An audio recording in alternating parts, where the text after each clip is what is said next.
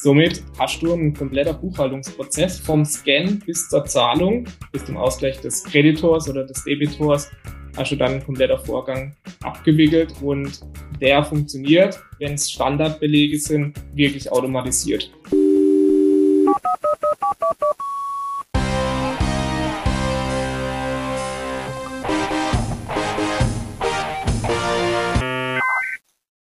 Geben wir es einfach zu, Finanzbuchhaltung, das macht keinen Spaß.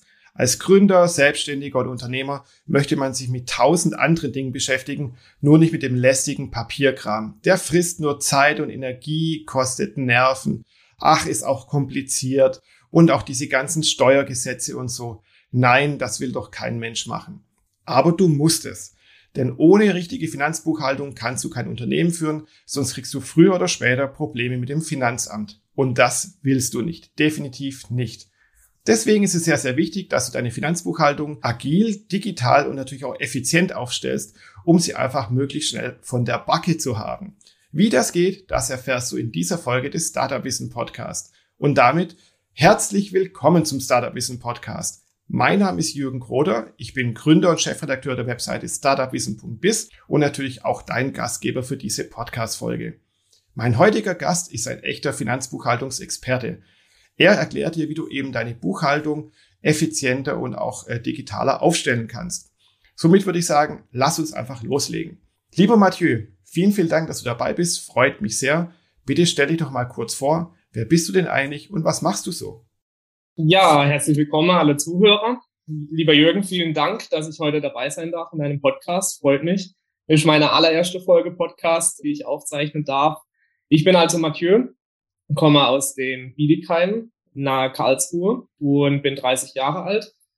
Selbstständig seit 2022 in Fulltime. Ich habe davor ähm, mein Business soweit, sage ich einfach mal, als ähm, 50% Stelle aufgebaut und habe mich dieses Jahr entschieden, Vollzeit dabei zu sein und meine komplette Energie da einzulegen.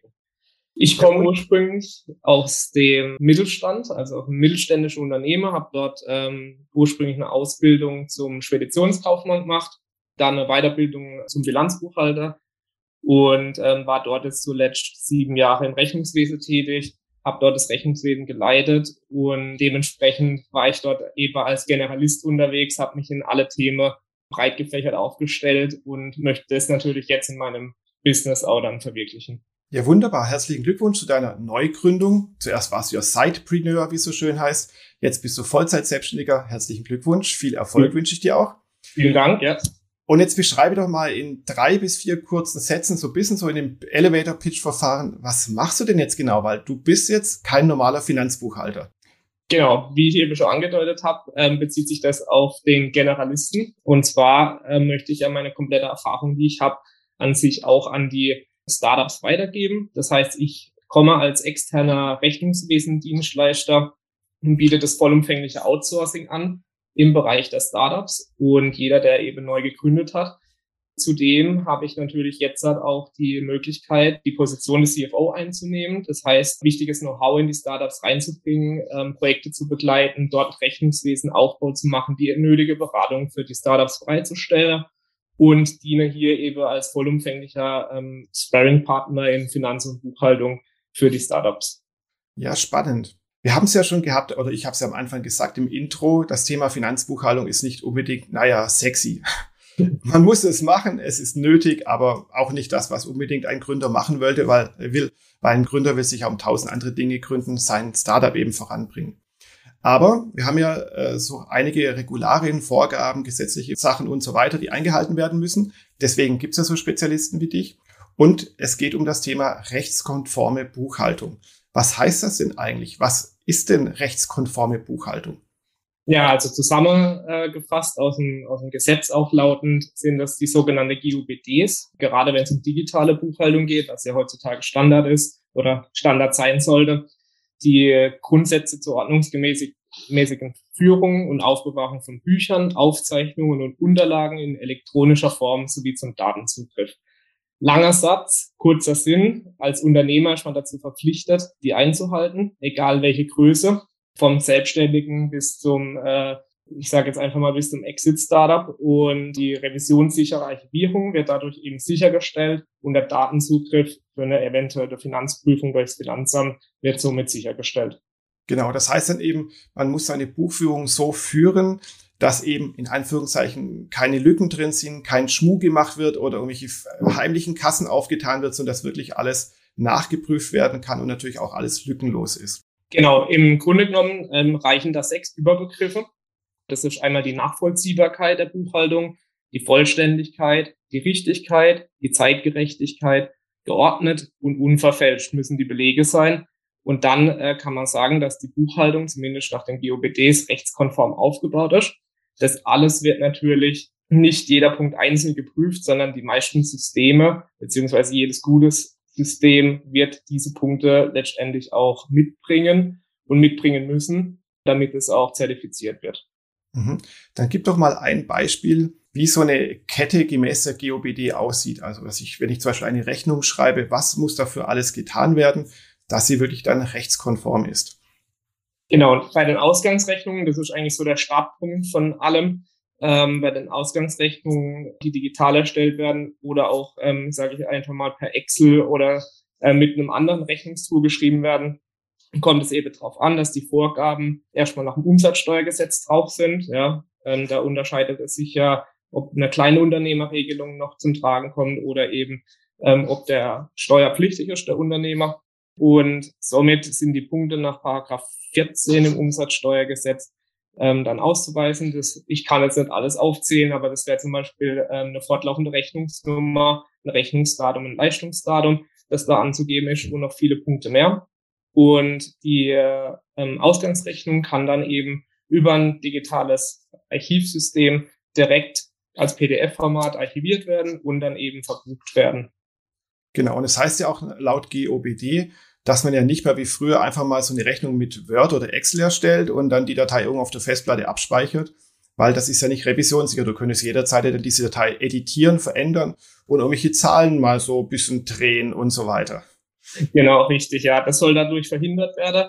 Das heißt also, ich brauche ein unveränderbares Dateiformat. Das wäre zum Beispiel PDF. Ähm, das ist, glaube ich, auch das gängigste. Kann von jedem DMS, also Dokumentenmanagementsystem, verarbeitet werden inzwischen und bietet einfach die Revisionssicherheit, wie du gerade angedeutet hast, und stellt somit sicher, dass die, ja, die Vorsätze der Buchhaltung, die Grundsätze der Buchhaltung eingehalten werden. Das heißt jetzt, äh, Buchhaltung ist heutzutage digital zu machen. So wie früher, dass man riesige Sachen ausdruckt und Papierkram hat, also im wahrsten Sinne Papierkram hat und irgendwelche Aktenordner ablegt. Das gehört doch eigentlich dann der Vergangenheit an, oder? Genau, richtig, ja. Sollte. Viele Unternehmen tatsächlich, meiner Erfahrung nach, sind da noch sehr papierlastig. Ja, es ist also noch nicht so, dass es voll digital läuft. Allerdings sehe ich auch die klare Entwicklung dahin, dass immer mehr sich um die Digitalisierung der Buchhaltung bemühe es kommen immer mehr Tools auf den Markt, die das Ganze erleichtern und somit das Ganze für den Unternehmer selbst einfacher machen, digital abzubilden. Ja, das sind wir auch schon beim nächsten Punkt, nämlich digitale Tools für die Finanzbuchhaltung. Ich kenne das so Programme wie Lexware ist ja ziemlich bekannt. Dann gibt es so Sachen wie Bilomat, mit dem man sehr gut Rechnungen schreiben kann. Von Datev gibt es. Unternehmen online. Da gibt es eine große, breite Auswahl. Eignen die sich alle für eine digitale Buchführung? Oder sagt man da, ah ja, das ist zwar nett, dass man mit Rechnung schreiben kann, aber man kann damit dann XYZ dann nicht damit machen? Ja, tatsächlich ähm, ist es da auch so, dass man immer im Individualfall entscheiden muss, was brauche ich als Unternehmer überhaupt in diesem Buchhaltungstool. Manche Unternehmer stellen zum Beispiel Gutschriften aus. Auch Gutschriften können nicht von alle Tools problemlos ausgestellt werden. Manche führen Lagerbestände über die Tools, ist auch nicht in allem möglich. Das heißt, ich muss immer individuell entscheiden, was natürlich eine gute Kostenalternative ist und gleichzeitig die Voraussetzungen nach GOBD erfüllt, aber auch meine Belange als Unternehmer so einfach wie möglich gestaltet. Okay, das heißt, es gibt nicht das eine ultimative Tool, sondern man kann sich auch so eine Art Toolset zusammenstellen, sofern die natürlich dann GOBD-konform sind, zum Beispiel Revisionssicherheit bieten und so weiter. Und dann gibt man quasi seine, seine Daten, seine Buchhaltungsdaten von einem Tool ins nächste über. Ganz genau richtig, ja. Von diesem Setup spreche ich jetzt auch, denn ähm, hier ist es wichtig zu unterscheiden, welchen Weg ich am Schluss wähle. Ähm, es gibt den Weg, dass ich meine komplette Buchhaltung zum Beispiel auslager, wie zu einem Dienstleister oder zum Steuerberater. Und es gibt den Weg eben, dass ich die komplette Buchhaltung selbst vorbereite bis hin zur Umsatzsteuervoranmeldung und die dann erst ähm, am Ende des Jahres sozusagen abgebe an den Steuerberater, um die Steuererklärungen zu erstellen. Mhm. Das heißt dann auch, als Selbstständiger oder als Startup, als kleines Unternehmen, würdest du schon raten, dass man die Finanzbuchhaltung selbst macht, also alles quasi vorbereitet, das an den Steuerberater gibt und der gibt es wieder ans Finanzamt weiter? Weil ich kenne auch viele Selbstständige, die machen alles irgendwie selbst und laden es dann zum Beispiel bei Elster hoch. Ist das ein gangbarer Weg oder da sagst du, ah, da kriege ich eher Bauchschmerzen? Also da würde ich jetzt auch keine pauschale Antwort geben können, denn es ist so, viele Selbstständige haben natürlich ein, ein gewisses ähm, steuerliches oder betriebswirtschaftliches Know-how. Ja, und da kann ich natürlich verstehen, wenn sie sich erstmal die Kosten sparen wolle, wenn das Know-how ausreicht für die gängigsten Dinge, die natürlich auch sehr leicht dargestellt werden durch die ganze Buchhaltungstools, dann ist es für mich völlig nachvollziehbar, das selbst darzustellen. Ja. Aber ich gehe davon aus, dass bei einem äh, Wachstumsschritt, den, den dann auch gerade Startups hinlegen, dass es da natürlich dann schon schnell an die Kapazitäts- und an die Know-how-Grenze kommt. Und da würde ich mir auf jeden Fall Rat zur Seite holen und äh, so sicherstellen, dass ich natürlich dann hier auch skalierfähig aufgebaut bin. Mhm. Und da sind wir auch beim nächsten Thema von dieser Podcast-Folge, das Thema Effizienz. Wie kann ich denn meine Finanzbuchhaltung auf Effizienz trimmen oder einfach effizienter gestalten?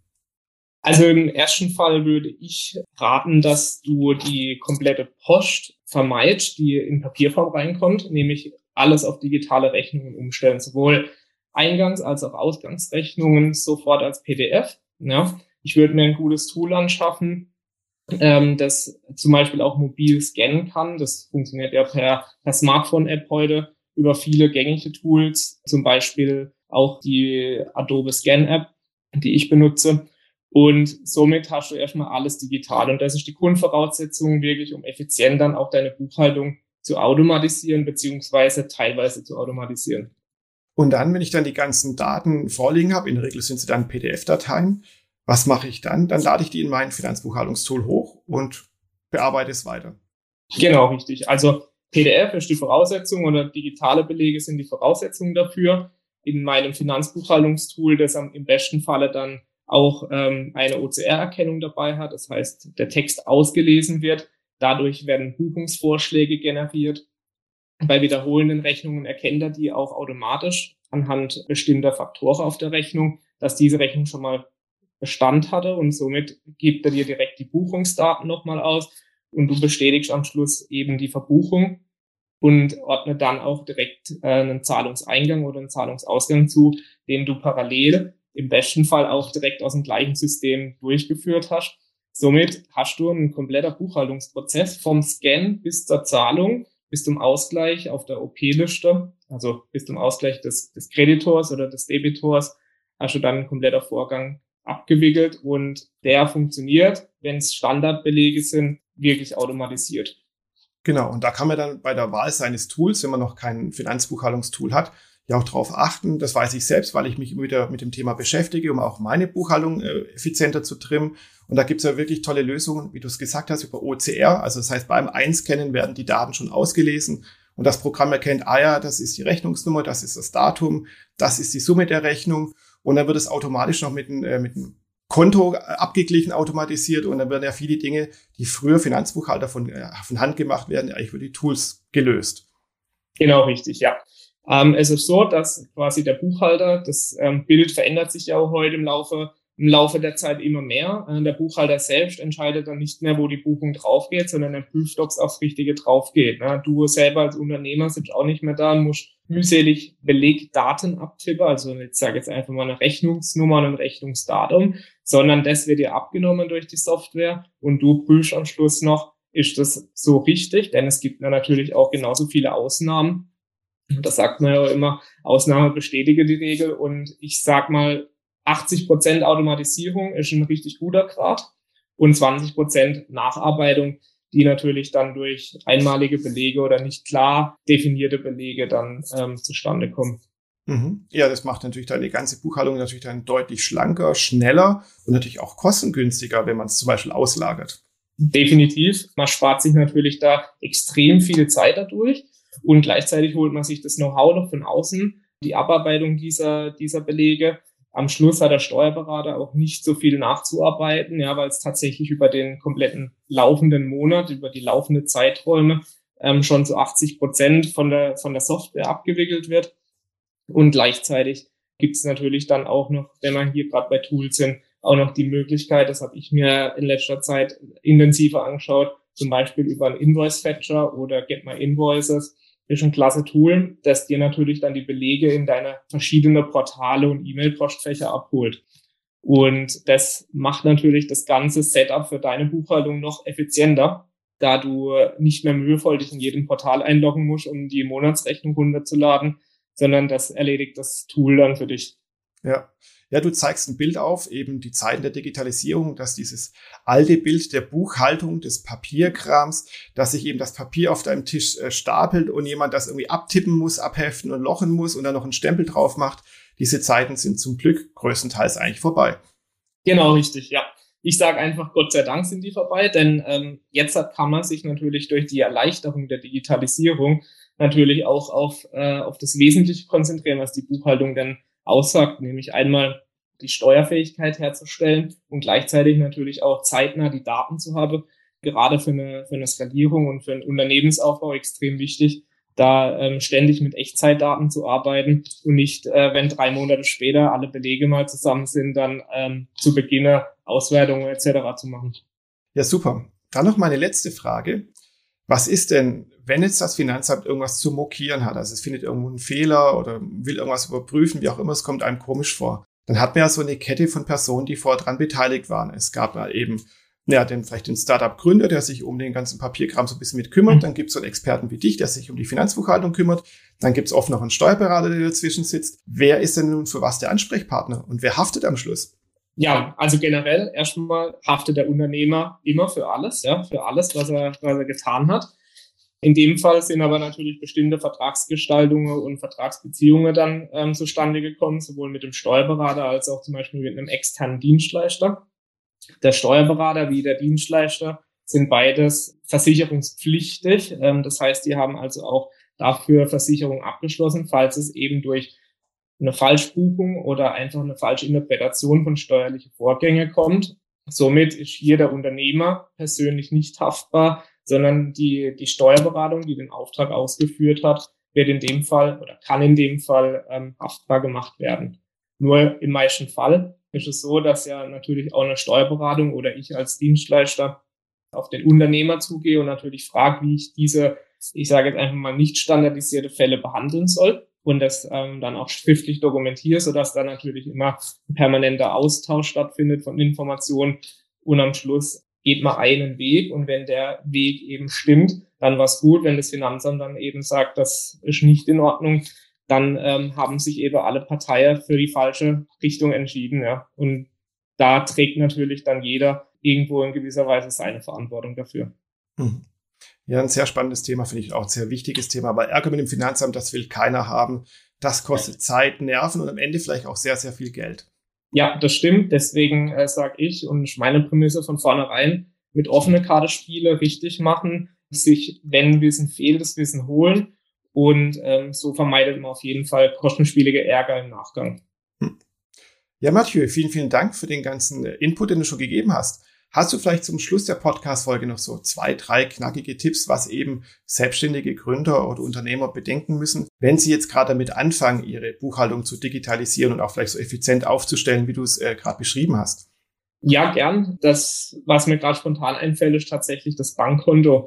Ich bekomme es immer wieder mit, das Bankkonto wird teilweise noch nicht vom Privatkonto getrennt. Das heißt, Privatkonto und Geschäftskonto laufen auf einem Konto zusammen und führen natürlich dazu, dass weder der Unternehmer noch der Buchhalter noch der Steuerberater hier Ausgabe trennen kann. Also extreme Nacharbeit. Deswegen, liebe Selbstständige und liebe Startups, immer darauf achte, dass die Bankkonto von vornherein getrennt werden. Genau. Und als nächstes wäre dann äh, der zweite Tipp, wirklich die Tools zu nutzen, die am Markt sind. Ich sage, es steigert eure Effizienz mega cool und ähm, ihr profitiert auf jeden Fall im Nachgang daraus. Auch wenn, ähm, sage ich jetzt mal, monatliche Gebühren davon abhalten sollte, lohnt sich auf jeden Fall. Ein ganz einfaches Beispiel ist die, die Zeit, die man braucht, um eben manuelle Vorgänge zu bearbeiten, dass man die einfach mal auf seinen Stundensatz runterrechnet und dann mal mit den Gebühren vergleicht, die man da für so ein Buchhaltungstool oder mehrere Buchhaltungstool dann am Monat ausgibt. Und es spart Zeit und Nerven dann. Das kann ich garantieren. Deswegen rate ich von Anfang an, ähm, mit diesen Software-Tools zu arbeiten. Super Möglichkeit auf jeden Fall. Nur unter der Beachtung eben der Skalierbarkeit, wenn du mit einem Unternehmen weiter wachsen willst. Okay, das heißt dann, wenn ich mir eine Software aussuche und dann so, habe mir eine breite Palette, es gibt ja wirklich sehr, sehr viel da draußen, dass man sagt, man nimmt nicht vielleicht gleich das kleine selbstständigen Paket, sondern vielleicht gleich das Paket für Startups oder Mittelständler. Das gibt ja so Anbieter, die haben dann verschiedene Pakete, um dann eben gleich äh, ja mitwachsen zu können mit der Software. Genau, richtig. Und man weiß ja dann schon, äh, wo das Unternehmen, ich sage jetzt einfach mal in drei, vier Jahren stehen wird, ja, mit, mit gewisse Plänen im Hintergrund ähm, dass man natürlich dann hier nicht eine Software anschafft, die bestimmte Tools wie zum Beispiel ein Controlling im Nachgang oder bestimmte Kalkulationen einfach nicht hergibt. Ja, ähm, sonst hat man am Schluss Gebühren aus mehreren Tools und Software zusammen, die man von vornherein hätte vermeiden können. Mhm. Ja, ein sehr, sehr guter Tipp, ja. Ja, vielen Dank, Mathieu. Ja, gerne. Vielen Wenn, Dank. War jetzt ein kurzer, knackiger Plausch. Wir haben jetzt äh, 23 Minuten geredet, aber ich glaube, du hast alles vermittelt, was jetzt gerade für den Einstieg in die digitale Buchführung einfach wichtig ist. Denn das ist, wie ich es ja schon mehrmals sagte, nicht unbedingt das mega sexyste Thema. genau. Jürgen, vielen Dank, dass ich dabei sein durfte. Danke für die Einladung. Mir hat es auf jeden Fall richtig Spaß gemacht jetzt. Und ich danke an alle Zuhörer. Ja, danke ich auch an alle Zuhörer. Ich, vielen Dank geht auch an dich. Und für alle, die uns gerade zuhören, nochmal die Erinnerung, dass man diesen Podcast über viele, viele Kanäle hören und quasi empfangen kann. Eben über Apple Podcasts, Google Podcasts, Spotify, Deezer. Man kann es auch über Amazon äh, Alexa, genau, als Amazon Echo abrufen. Also es gibt viele, viele Wege. Natürlich auf der Webseite von Startup Wissen ist der Podcast noch eingebunden. Und natürlich auf startupwissen.biz kriegst du auch viel mehr Hintergrundinformationen zu dieser Folge. Ja, und somit dann vielen, vielen Dank fürs Dabeisein, Mathieu, und vielen Dank fürs Zuhören, liebe Zuhörer. Bis dann. Ciao.